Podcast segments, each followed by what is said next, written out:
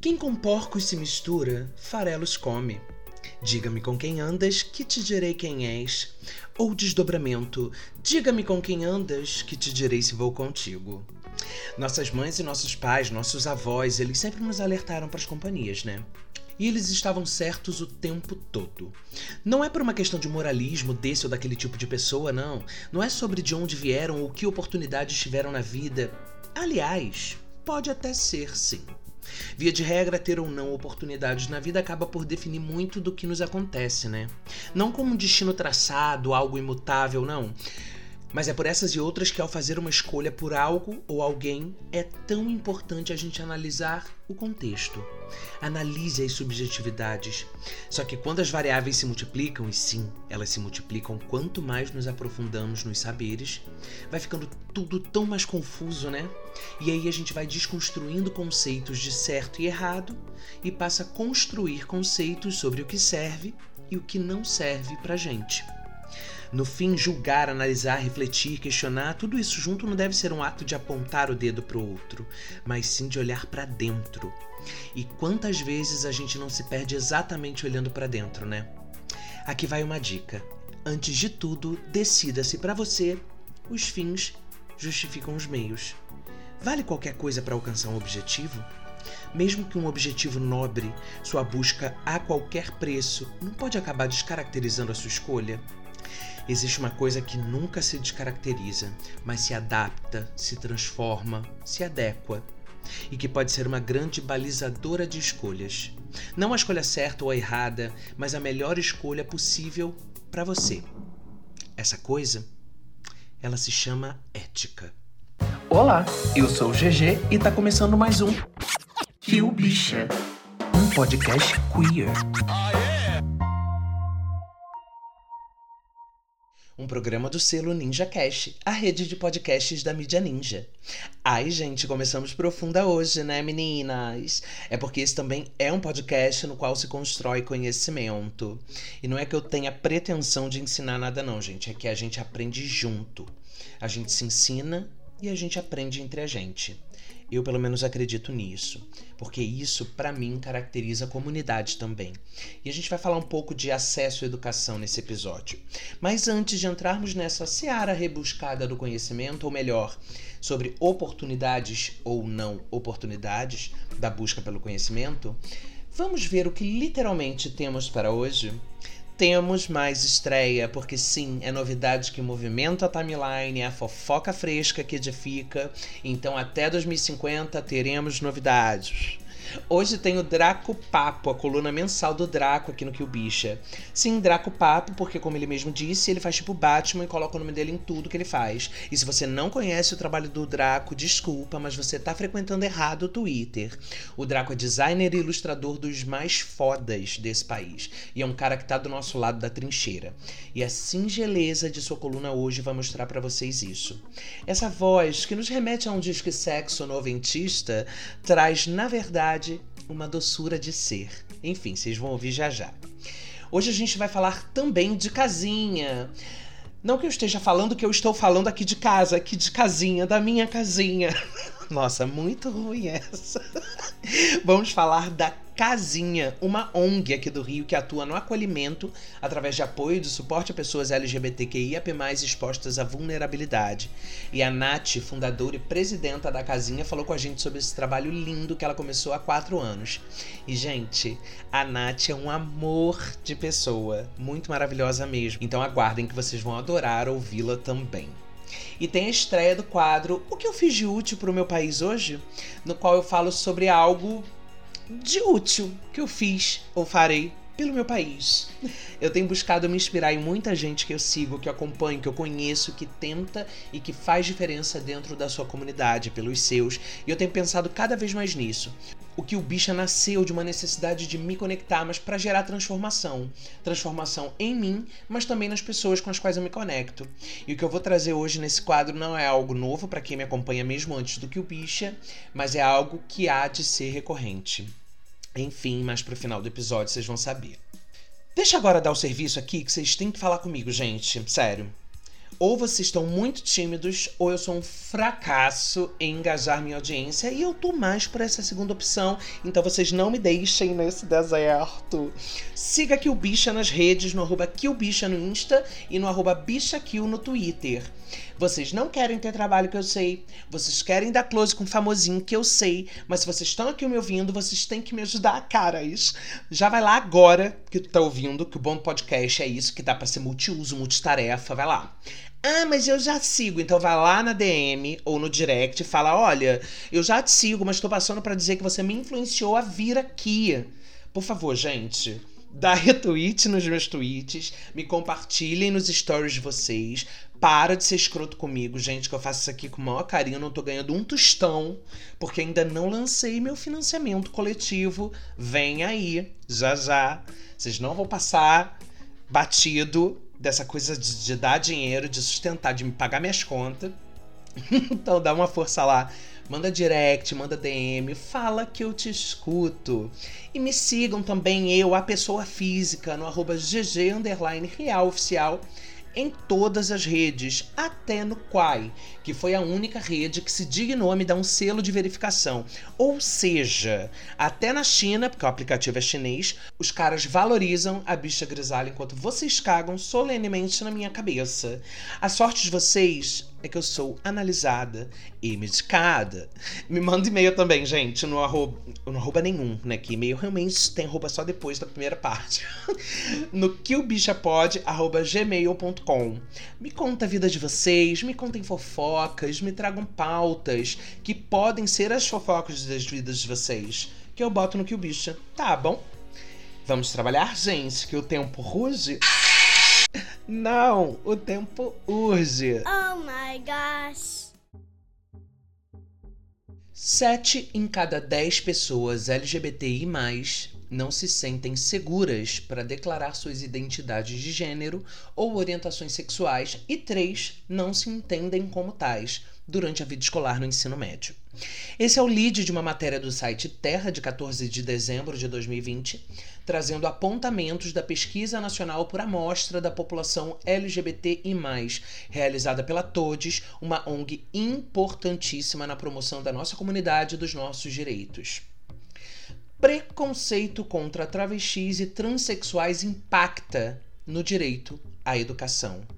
Esse é o título de uma matéria do site do Instituto Unibanco de 29 de janeiro de 2021. Nessa mesma matéria diz: Dados relacionados à questão são escassos, mas de acordo com pesquisa de 2007 realizada pela Rede Nacional de Pessoas Trans do Brasil, 82% das pessoas trans abandonam o ensino médio entre os 14 e os 18 anos. Percebam que tudo isso é precário, né? Desde o acesso à educação até a capacidade da gente produzir dados referentes à nossa comunidade e os seus direitos que são negados. E ainda tem quem diga que agora tudo é orgulho, que agora tudo é LGBT, né? Ambiente escolar é hostil a alunos LGBTI, diz relatório da Unesco. Esse é o título de uma matéria da AFP de agora, 28 de junho, Dia Internacional do Orgulho LGBTQIAP+. A gente sabe disso bem antes desse relatório, né? Pois é. Somos desde sempre invisibilizados e relegados a um lugar de ridicularização, pressão psicológica, a um lugar de silêncio sobre quem somos. Desde crianças, a gente não pode ser quem a gente é. Quantas vezes eu quis brincar de boneca, mas eu tive que brincar de bola? Parece algo bobo, né? Criança não tem sexualidade, eles dizem. Elas não devem ser sexualizadas. Mas elas têm sexualidade. E isso se expressa de inúmeras formas nas coisas com as quais nos identificamos, nas pessoas com as quais nos identificamos, nas nossas referências. E toda essa expressão, ela é tolhida. E a gente carrega essa marca por toda uma vida. Eu sofri muito bullying na escola por ser uma criança afeminada, um adolescente afeminado. Eu tinha medo de contar em casa para minha mãe porque eu ficava preocupado com o julgamento dela a princípio, depois eu pensava que podia ser ainda mais ridicularizado, porque se ela fosse na escola ela ia fazer um escândalo, porque é bem a cara dela. Eu fui ameaçado na escola, eu já apanhei por ser afeminado, mas ainda assim, eu sempre estive em um lugar de privilégio se comparado com a maior parte das crianças e adolescentes LGBTQIAP+, pelo simples fato de ser branco. Isso desencadeou uma série de oportunidades. Eu sempre estudei em escola particular, minha mãe se sacrificou muito para pagar minha escola, eu tive desconto nas, nas mensalidades pelo convênio com a empresa que minha mãe trabalhava. Quantas mães pretas teriam oportunidade de ter o emprego que minha mãe branca teve? E com isso poderem dar as mesmas oportunidades para os seus filhos. Eu sou um homem cis. E se eu fosse uma criança ou um adolescente trans? Será que eu resistiria a tudo que eu sofri multiplicado por um milhão? Porque é o que sofrem as pessoas trans. Eu, um homem gay, mas cis, branco, sofri calado uma série de violências. O quanto podem aguentar pessoas pretas, gays, lésbicas, trans, pessoas LGBTQIAP+, que vivem com deficiência, e essa violência, ela atinge diretamente a nossa comunidade, mas indiretamente toda a sociedade, que não tem qualquer preparo no sentido de formação mesmo para lidar com a diversidade. Não é à toa que, mesmo precários, os dados de evasão escolar de pessoas LGBT, em especial de pessoas pretas e de pessoas trans, são assustadores. A estrutura da educação do nosso país não está nem um pouco preparada para as nossas questões. E um triste exemplo disso é o ocorrido com um menino de 11 anos, do sexto ano do ensino fundamental de uma escola pública de Campinas, interior de São Paulo, que propôs no mês passado, em um grupo de WhatsApp, que fosse feito um trabalho pelos alunos na escola sobre LGBT, já que aquele era o mês do orgulho. Em matéria divulgada pela Folha Press, agência de notícias da Folha, no site da Casa 1, a informação é de que, dadas as violências verbais que a criança sofreu, a família registrou boletim de ocorrência. A diretora da escola, que foi uma das pessoas a agredirem verbalmente o menino no grupo de WhatsApp, teria sido afastada, mas o estrago já foi feito. O menino precisou de ajuda psicológica. Uma funcionária da escola ligou gritando com o menino no dia do ocorrido. Ele chorava sem parar, não quis comer por dois dias e ele só começou a se sentir melhor quando ele viu, depois do desabafo da irmã dele nas redes sociais, todo o apoio que ele recebeu. O Ministério Público Estadual acompanha esse caso e os seus desdobramentos. Mas qual é o tamanho do prejuízo psicológico dessa criança? E da família? E as pessoas LGBTQIAP+, que compõem a comunidade dessa escola, desde funcionários, passando por alunos e até os círculos familiares ao redor. E aí? A Constituição garante a educação como um direito básico e fundamental a todos. Garante direito à vida também, né? Pois é. Enquanto nós, pessoas LGBTQIAP+, não ocuparmos os espaços, não haverá direitos garantidos. A lei não é cumprida. A gente precisa de representatividade, a gente precisa de gente nossa lá. A gente precisa providenciar, enquanto sociedade, que pessoas LGBTQIAP+, tenham acesso à educação. Cada vez mais. E é aqui que entra o nosso novo quadro. O que eu fiz de útil pro meu país hoje? Gostaria? Gostaria, mas não sou capaz de resolver todas as questões da nossa comunidade. Só que uma centelha todos nós podemos e devemos ser. No ano passado eu tive uma ideia muito em cima da hora de tentar encontrar uma galera disposta a pagar a taxa de inscrição do Enem para as pessoas LGBTQIAP+, que não conseguiram a isenção, e chegou muita gente boa para ajudar. Infelizmente, como as inscrições já tinham sido encerradas, nosso campo de atuação ficou muito pequeno só para as pessoas que se inscreveram, mesmo sem saber como iam pagar. Agora a gente está em cima da hora também, mas com alguns dias ainda de inscrição e de prazo para pagamento do boleto da taxa. Então, a hora é agora da gente fazer algo de útil, minha gente vem aí o Enem LGBTQIAP+. E eu não tô sozinho nessa não. No final do episódio eu vou dar as informações bonitinhas pra gente espalhar pra geral. Aguardem que eu tô igual o João Kleber sim, só vou revelar o conteúdo da caixa no final. E agora é hora de Draco que estressa a coluna no que o bicha trazendo um relato que na verdade é um desabafo generoso que só ele traz para a gente uma oportunidade muito especial de falarmos de algo tão importante. Com vocês, o Draco Papo de hoje. Olá, eu sou o Draco, sou designer, sou ilustrador. Estou é, muito contente com o convite do GG para que eu pudesse contribuir aqui, falando um pouquinho de vocês sobre é, assuntos variados aí, né? Não por acaso, ontem eu tinha gravado a minha primeira participação e não tinha enviado para o GG quando uma coisa meio que revirou minha vida, assim, sabe?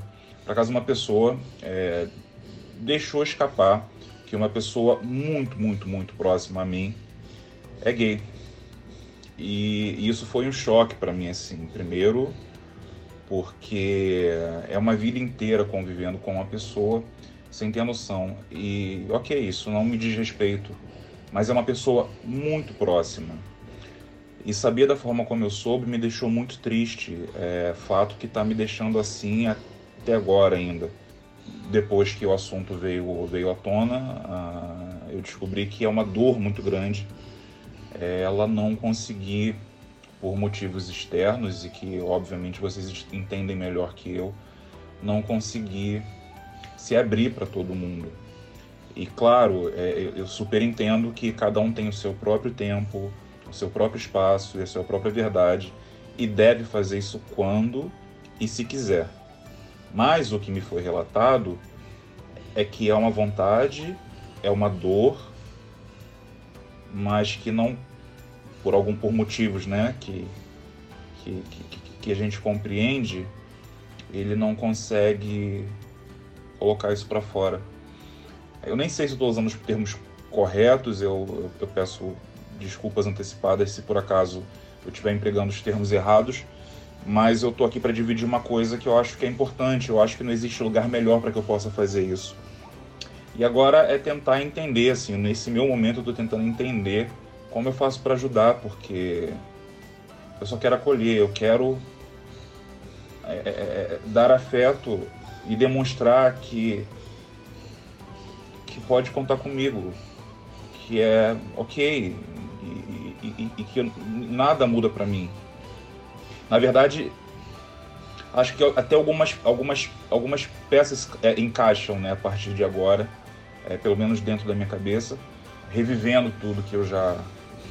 ou repensando tudo que eu já vivi ali dentro dessa relação. E, e a minha dor nesse momento é tentar achar um espaço e um meio e uma forma de falar: eu sei e tá tudo bem, e vem cá que eu quero te dar um abraço.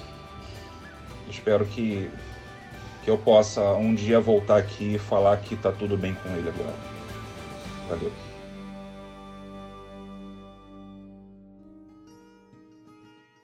Abraçar e acolher é o melhor a ser feito por alguém em qualquer situação de dor, de medo, de angústia. Carregar nossa identidade escondida, silenciada, é um fardo pesadíssimo. E ser quem a gente simplesmente é nunca deveria ser um fardo, né? Então, aliados, aliadas, aliades, acolham. Respeitem o tempo da pessoa que precisa de acolhimento, mas deixem claro que vocês querem acolher. Com amor, com respeito, tudo se resolve. Draco, muito obrigado por trazer pra gente, para compartilhar com tanta gente que deve estar tá precisando ouvir isso, que pode estar tá acontecendo na casa de alguém, na família de alguém agora. Todos os dias tem gente que sofre, que sente dor, só por ser quem é. Abracem e acolham. E contem com a gente, comigo, com o que o Bicha. Meus canais de contato estão abertos para quem quiser conversar. E o Draco, vocês vão ouvir aqui uma vez por mês. Draco, tamo junto demais. Muito obrigado por ser quem é e por estar do mesmo lado que a gente nessa trincheira, tá? Sigam Draco nas redes no arroba DracoImagem no Instagram e no Twitter. Bom, e por último, mas nada, nada, nada menos importante, vocês já conhecem a casinha?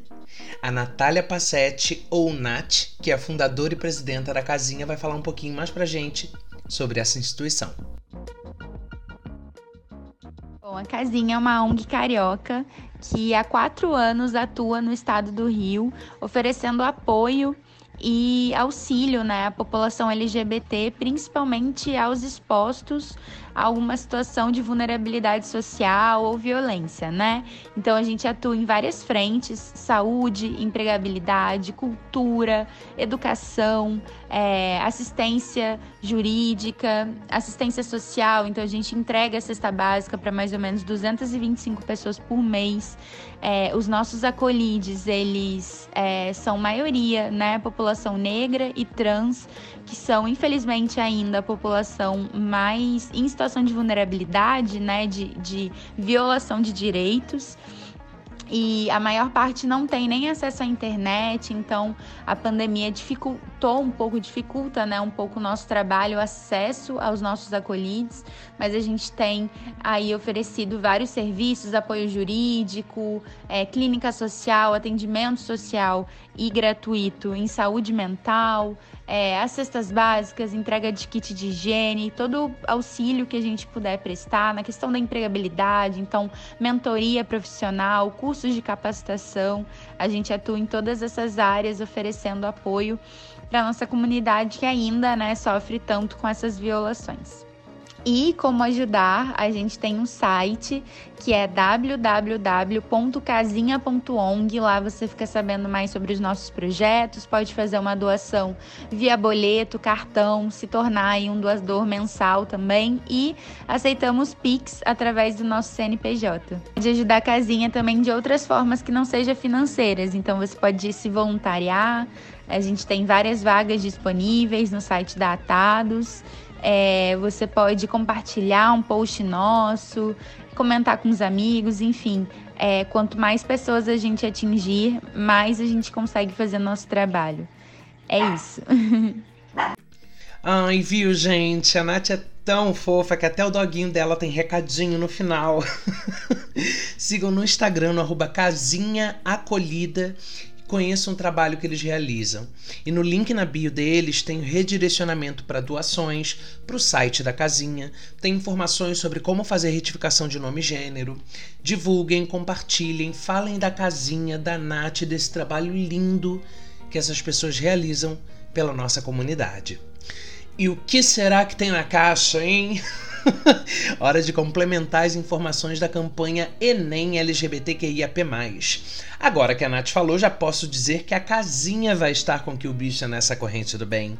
E tem ainda a Manu, a ADM da Bisexuality, arroba Bisexuality no Instagram e arroba BisexualityBR no Twitter. Que também, spoiler, é colunista do que o bicho vai estar no episódio da semana que vem com a gente. É sobre isso, né, gente? Essa grande panela LGBTQIAP+, que a gente está formando para a gente se ajudar. Fiquem ligados nas nossas redes, tanto minhas e do que o bicha, quanto nas da casinha e da Bisexuality, que a gente vai divulgar informações ainda durante o fim de semana para a gente dar esse match aí em quem precisa de ajuda com inscrição do Enem e quem está disposto a ajudar. E por hoje é só, gente. Construir um mundo melhor, esse mundo ideal que a gente quer, passa por cada um de nós. Um pouquinho do melhor de cada um e a gente realiza esse sonho. Bora! Fica leve para todo mundo e a gente ainda sai orgulhosos de estarmos fazendo a coisa certa. Obrigado por terem vindo até aqui. Um beijo!